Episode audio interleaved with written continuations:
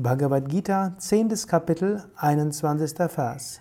Krishna sprach: Unter den zwölf Adityas bin ich Vishnu und der Himmelskörper in die strahlende Sonne. Ich bin Marichi unter den sieben bzw. 49 Maruts.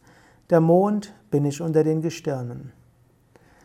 Swami Shivananda gibt zu diesem Vers einen Kommentar und beschreibt, was all diese Worte zu bedeuten haben.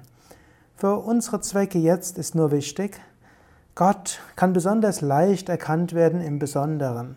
Du kannst Gott besonders erkennen, zum Beispiel in der Sonne.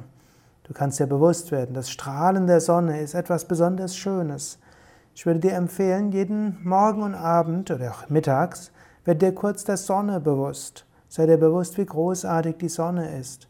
Du kannst dir über die Vorstellung der Sonne jederzeit Gottes bewusst machen. Vishnu ein Aspekt Gottes wird auch besonders als die Kraft hinter der Sonne bezeichnet.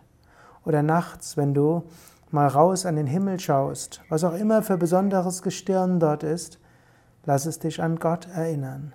Gott ist in allem, im Schönen wie auch im weniger Schönen, aber besonders erkennbar ist er im besonders Schönen.